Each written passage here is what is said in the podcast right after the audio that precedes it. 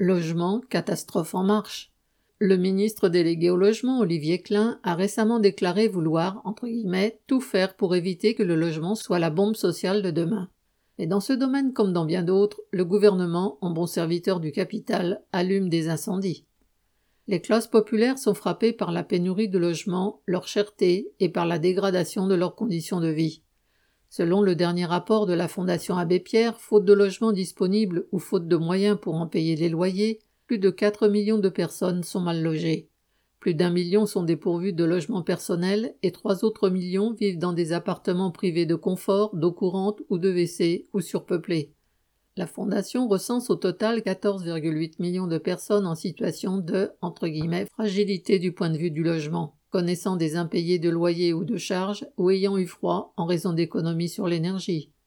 Le prétendu entre guillemets bouclier tarifaire mis en place par le gouvernement face à l'explosion des tarifs des fournisseurs d'énergie depuis 2021 ne protège pas les locataires. Partout dans le pays, beaucoup subissent au contraire des augmentations de charges de chauffage de plusieurs dizaines ou centaines d'euros par mois.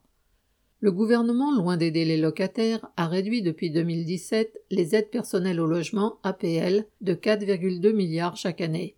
Il a chargé en compensation les organismes HLM de réduire les loyers. Mais ceux-ci subissent, après la hausse de la TVA sur les travaux de 5,5 à 10% celle des taux d'intérêt jusqu'à 3% pour leurs travaux de construction et d'entretien de leur parc.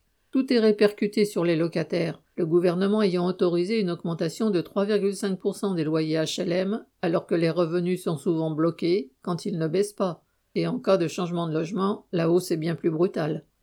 Le logement représente aujourd'hui près de la moitié du budget des familles modestes et 2,3 millions de travailleurs sont officiellement en attente de logement social, souvent depuis plusieurs années. Mais la construction de logements sociaux, malgré les objectifs affichés, reste en berne. La pénurie est telle que Roux de Bézieux, le président du MEDEF, prédit lui aussi la catastrophe si rien n'est fait, expliquant qu'il manque 200 000 logements neufs par an. Tout en se faisant l'avocat de ses amis du BTP, il s'inquiète du coût du décalage entre l'offre et la demande qui obère le pouvoir d'achat des Français. En effet, face à l'explosion du coût du logement et de la vie en général, la seule mesure de protection efficace serait d'exiger l'augmentation des salaires et leur indexation sur les prix, et c'est bien ce que le patronat craint. Le capitalisme est incapable de fournir même un habitat digne à ceux qui font tourner son économie. Il ne leur promet que des expulsions locatives ou des expropriations pour les petits propriétaires.